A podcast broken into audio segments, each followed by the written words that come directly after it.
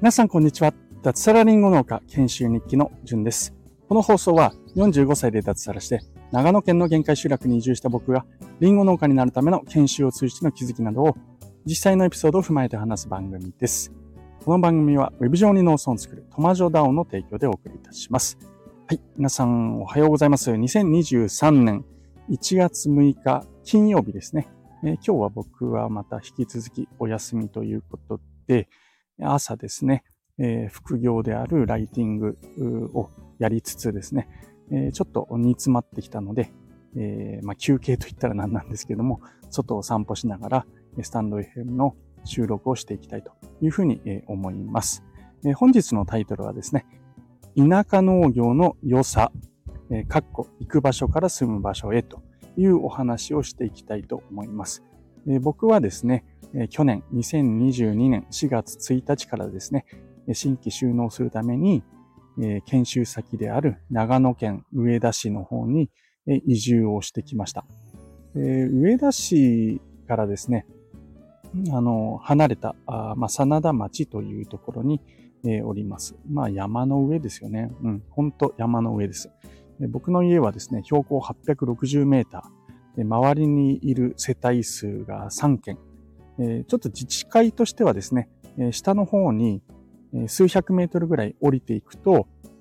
まあ、そこの集落も含めてになると、だいたい世帯数が45ぐらいに増えていくんですけども、えー、本当ですね、僕が住んでいるところ、半径100、200メーターぐらいかな、ぐらいでは本当に住んでいるのが、えー、僕含めて4世帯という、まあ、本当限界集落みたいなところです。はい。で、まあ、そこに移り住んで、えー、約1年経ちましたね。うん。移り住んだのはですね、サラリーマンやりながら、もう1月にはもう移り住んでたんですね。うん、なので、まあ、1年経ってですね、改めて、まあ、田舎でやる農業の良さというところに焦点を当ててちょっと話していきたいなっていうふうに思います。ちなみに田舎で農業をやる、うん、なんだろうな、良さの反対だからデメリットみたいなものは、また別放送をしていきたいと思います。今日は良さというところに焦点を絞ります。えー、結論から先に言いますと、まずですね、自然が豊か、あと出かけても人が少ない、えー、土地が広い、人との距離が近め、え、アウトドアが安いという5つになりますね。はい。で一つ一つちょっと今日解説していきたいなって思います。で、一つ目ですね。自然が豊かというところなんですけれども、え、僕の家からはですね、え、アルプス山脈が見えます。はい。でそのまあ前方というかちょっと左ぐらいにですね、え、八ヶ岳なんかも見えるんですよね。うん、毎日山が近くに見えるっていう環境で住んでおります。うん。一年経ってもですね、あやっぱり毎日山見ていいなっていうふうに思います。まあ、僕は東京に住んでいた時とかですね、えー、埼玉県に住んでいた時はほとんどこういった環境ではなかったので、すごくいいなっていうふうに、えー、思っていますね。うん。で、まあ、ちょっと歩いて散歩をしたとしてもですね、えー、本当山とかですね、あるいはあのどかな田園風景っていうのが、まあ、僕の家の周りの、ね、環境ですね。本当に自然が豊かです。で、あとはですね、こう、まあもうちょっと生活に密着した部分での自然の豊かさっていうところで言うと、山菜がですね、まあ春から夏にかけてなんですけども、もう取り放題ですね。うん。数え上げるとキリがないんですけども、試しにちょっと言ってみるとですね、うど、セリ、タケノコ、タラの芽、えー、フキノトウ、フキ、えー、クレソン、えー、わさび、わらび、ゼンマイ、ヨモギ、全部取れますね。まあ、クレソンはもしかしたら誰かが植えたのかな？僕の庭で取れるんですよね。うん。水際で。あと、わさびは、えー、僕の義理の祖父にあたるおじいちゃんがですね、昔育てていたみたいで、えー、うちにはですね、あの庭に水が流れてるんですよ。水が湧いて。はい。で、そこで、えー、わさびが、え毎年取れますね。うん。まあ、そんな感じで、すごくえー、山菜とかが豊富で、えー、春から夏にかけては野菜で困ることはないですね。うん、食べ放題みたいな感じです。ちょっと手間をかけなくちゃいけなかったりするんですけども、タケノコとかですね、えー、わらびあたりは。まあ、他のものは取ってすぐ食べられるような、まあ、そんなあ状況ですね、うん。自然が豊かというのが一つ目の良さになりますね。二つ目ですね。出かけても人が少ない、えー、というところなんですけども、えー、まあ、車で基本的には出かけるときは、外に行くんですけれども、例えばスターバックスとかタリーズコーヒーなんか僕よく行っていたんですけれども、えー、必ず座れます。はい。混んでいるってことがほとんどないんですよね。すごくそこら辺が、まあ、快適ですよね。なんか行って、僕東京にいた時とか、まあ、出張で大阪行った時とか、まあ、神戸もそうですよね。あの、そういったコーヒー屋さんにちょっと昼の後休憩で、えパソコンでもちょっと仕事しながらやろうかななんて思って入ろうとすると、まあ、結構並んでいて入れなかったり、いい席が空いていなかったり、そんなことがすごく多かったんですけども、まあ、こっちに来ると席は広いし、人は少ないし、もう選びたい放題ですね。はい。まあ、そういった良さがあるなっていうふうに、え思います。まあ、居酒屋とかもほとんど埋まってるなんてことがないですよね。うん。あと、まあ、電車使う機会ってすごく少ないんですけれども、一応上田市からですね、あ上田駅から、えー、単線みたいなものが、えー、東美市の方に伸びていたり、あと長野市の方に行ったりする電車があるんですけれども、これもですね、えー、座れます。混んでいるってことがほとんどないんですよね。うん、東京にいた時はもうね、毎朝満員電車に乗ってみたいな感じだったんですけども、こちらでは、まあそういったことが少ない。まあ人口密度が低いっていうんですかね。うんえー、そういう快適さがあるなっていうふうに、え、思います。で3つ目、えー、土地が広い。うんえー、長野は土地広いですね。はい。田舎だからってことがあるんですけども、えー、例えば僕の家はですね、えー、車庫、車がですね、え、3つ止められる車庫があって、まあ、家の前にも止められるし、あとちょっとした指導みたいなところも止められるし、うん、止めようと思えば何台止められるんだろうな。3、4、5、6、7。うん。うちの前だけで8台ぐらいは止められますね。はい。ま、そんな感じです。うん。で、えー、家もですね、僕が住んでいるところは、まあ、ボロ家なんですけども、まあ、農家住宅ということもあって、まあ、今言った車庫をですね。これをこう改造して、えー、なんか面白いことしようかななんていうふうに思っていたり、庭でですね、今ウッドデッキも、ちょっと制作冬で寒いんで止めているんですけども、ウッドデッキを作ったり、あと家庭菜園ですね、え、家の前、庭でですね、え、いろんな野菜を作ったりしてます。え、先々ですね、えその庭にですね、僕はサウナ小屋を作りたいな、なんていうふうにも、え思っております。ま、こういった広い家、土地があるっていうのはすごくいいところだなというふうに思います。まあ、農家としてもすごくこういった広いスペースがあるっていうのはありがたいことなんですよね。うん。リンゴ農家で言うと、まあ僕がたまに放送で話しているスピードスプレイヤーっていうですね、えー、まあ小型乗用車ぐらいの大きさの農機具であったり、まあこれから買おうと思っているゴーカートみたいな草刈り機とかですね、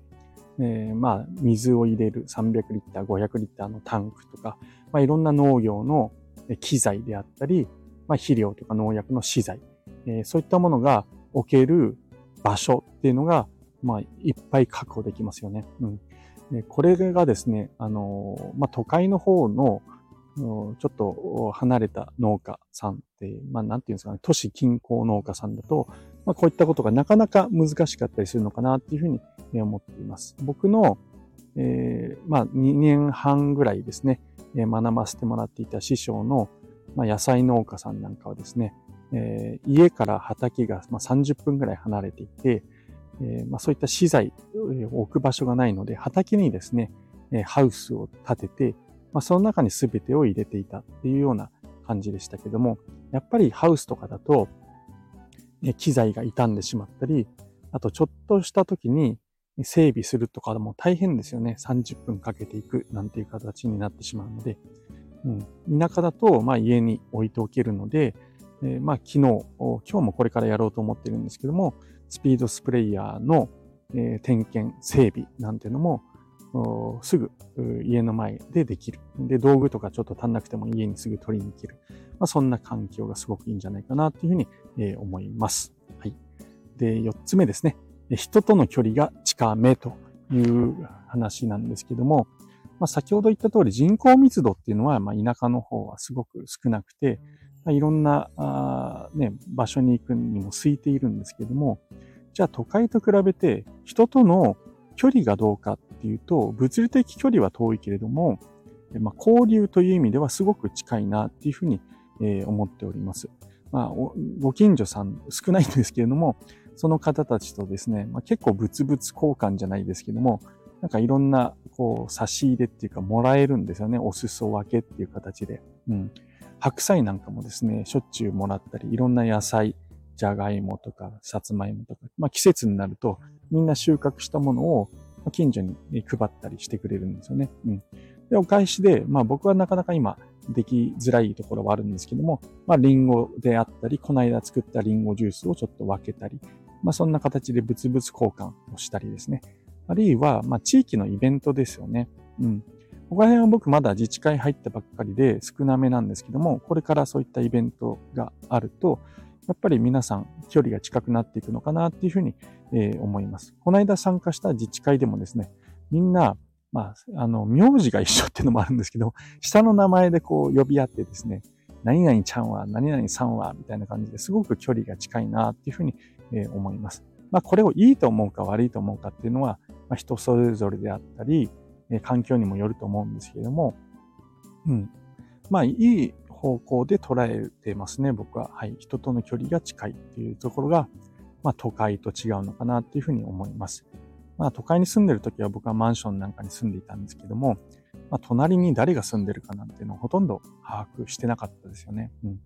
まあ、そういった意味で、えー、田舎っていうのは人の距離が近くて、まあ、僕はいいなぁなんていうふうに思っております。最後はですね、えアウトドアが安い。アウトドアが安いってどういうこっちゃっていうとこなんですけども、まあ、まあ、ちょっと趣味の話になるんですけども、まあ僕は結構アウトドアで、え遊ぶのが好きなんですよね。山登りであったり、キャンプであったり、えまあそういったものをするための、うん、コストがすごく安いですよね。うん。山とか渓流がすごく近いですね。うん。まあ、東京とかね、埼玉に住んでいる時に、じゃあ山登ろうってなると、まあ、車とか電車で1時間ないし2時間とかかけて、もちろん電車代、ガソリン代がかかかかりますよね。うん。行くまでに。えー、まあそういったところが、こちらだともうほんと目の前に山があったり、まあ車使って10分から30分、えー、行けば、まあいろんな山があったり、渓流があったりするので、えまあ、行くまでの時間とコストがすごく安いな、なんていうふうに思います。あと実際ですね、ま、キャンプ場とかですね、バーベキュー場なんていうのも近くにあるんですけれども、ま、都会の方にあるそういったキャンプ場とかと比べると非常に安いですね。うん。まあ、極端な例、僕の家からですね、車で5分ぐらいに市営のキャンプ場があるんですけれども、そこなんかはもうただですね。はい。ただでキャンプができる。なんていうところもあったりします。料金取る一般のところでも結構安いですよね。1000円、2000円。高くても3000円ぐらいまでですかね。うん。そんな感じで、えー、まあ、アウトドアを楽しむのがすごく安いです。うん。なんなら、先ほど言った庭がうち広いので、庭でバーベキューやれば、まあ、あの、食材費だけでできてしまう、なんていうことで、非常にアウトドア、自然とかが好きな人にとっては、まあ、田舎での農業っていうのはすごくいいのかなっていうふうに、えー、思っておりますね。はい。えー、という形で、えー、5つ挙げましたあ。田舎の農業の良さ。自然が豊かっていうのが1つ目。2つ目が出かけても人が少ない。3つ目が土地が広い。4つ目が人との距離が近め。5つ目がアウトドアが近いという形ですね。うん。これはまあ人それぞれ考え方があって、僕はですね、今までまアウトドアである、アウトドアとか自然を楽しみたいなっていうふうに思っていた場合は、まあ、都会に住みながら、そこの場所に行くっていう、行く場所だったんですよね。田舎とか自然が。えー、で、えー、それがこん、えー、まあ帰ってくると都会に戻るっていう形で、え都会に住みながらアウトドアは行く場所だったんですけども、今はですね、逆になったんですよね。住んでいる場所が自然豊かでアウトドアとかが楽しめる場所で、都会が行く場所に僕にとってはなりました。うん、で、まあ、行く場所として考えた場合、あるいは住む場所として考えた場合、僕は自然豊かで、えー、まあ、アウトドアとかが楽しめるところに住みながら、たまに都会に遊びに行く。こんぐらいがいいんだなっていうふうにえ気づきました。うん。まあ逆がいいって人がいたら、まあそれはそれでいいのかなっていうふうに思うんですけども、えー、僕が考える田舎農業の良さっていうのは、まあそういった場所に住む、自然豊かな場所に住みながら、たまに都会に遊びに行くっていうスタイルが、えー、すごく自分に合ってるんだなっていうふうに思ったというのが、まあこの1年間で感じたところですね。はい。えー、ということで、えー、最後まで聞いていただきましてありがとうございました。えー、もしですね、田舎の農業が興味あるよとか、移住、地方暮らし、そんなことに興味あるという方はですね、えー、ぜひ、えー、交流していきましょうということで、僕の、まあ、Twitter の DM とか、いきなり、えー、送るのがちょっと嫌だななんて思う人は、えー、僕が所属するですね、トマジョ DAO という Discord のコミュニティというものがあります。最初とちょっととっつきづらいなって思うかもしれないんですけども、え、まあ入るとですね、丁寧にいろいろ教えてくれる人もいっぱいいますし、楽しいメンバーいっぱいいますので、ぜひ、え、覗いてみてください。僕の放送の概要欄に、え、トマジョ DAO の紹介であったり、その Discord への URL が貼り付けております。はい。ということで、最後まで聞いていただきましてありがとうございました。それでは今日も楽しくやっていきましょう。じゅんでした。ではでは。